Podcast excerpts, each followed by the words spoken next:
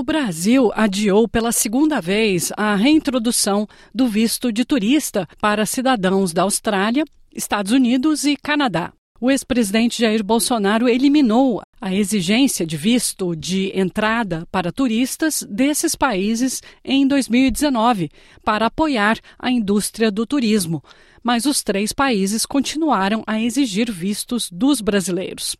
O Brasil exige vistos dos viajantes com base em princípios da reciprocidade histórica e igualdade de tratamento. A primeira vez que o governo Lula adiou a implementação do visto de turista foi em setembro de 2023 definindo a data de 10 de janeiro de 2024 como o novo prazo.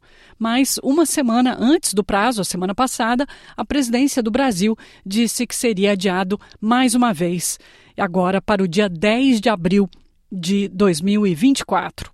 A razão, segundo Itamaraty, é que o governo está a terminar, a finalizar o novo sistema de processamento desses vistos e pretende também evitar a cobrança de vistos de turista durante a alta temporada, principalmente em janeiro e durante as festas de carnaval em fevereiro, que atraem milhões de turistas do mundo inteiro. Lula reestabeleceu a exigência do visto de turista para Austrália, Estados Unidos e Canadá após assumir o cargo há um ano. Os países em questão incluíam também o Japão, mas as autoridades em Tóquio fecharam um acordo com os brasileiros em setembro do ano passado para facilitar as disposições sobre viagens entre os dois países, mantendo os cidadãos japoneses fora dessa lista.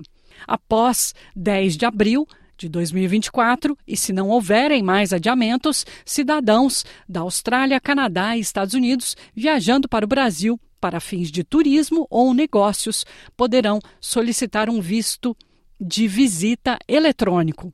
Com o Evisa, os aplicantes não precisam comparecer ao consulado brasileiro para apresentar sua inscrição. O visto eletrônico é um visto de entradas múltiplas que permite estadias até 90 dias e é válido por até cinco anos. A emissão do documento deverá ser feita pela internet no site brasilvfsevisa.com. Para cidadãos australianos e canadenses, a validade é de cinco anos. Para cidadãos americanos, a validade desse visto é de 10 anos. Segundo o Itamaraty, os Estados Unidos são o segundo maior emissor de turistas para o Brasil, atrás apenas da Argentina.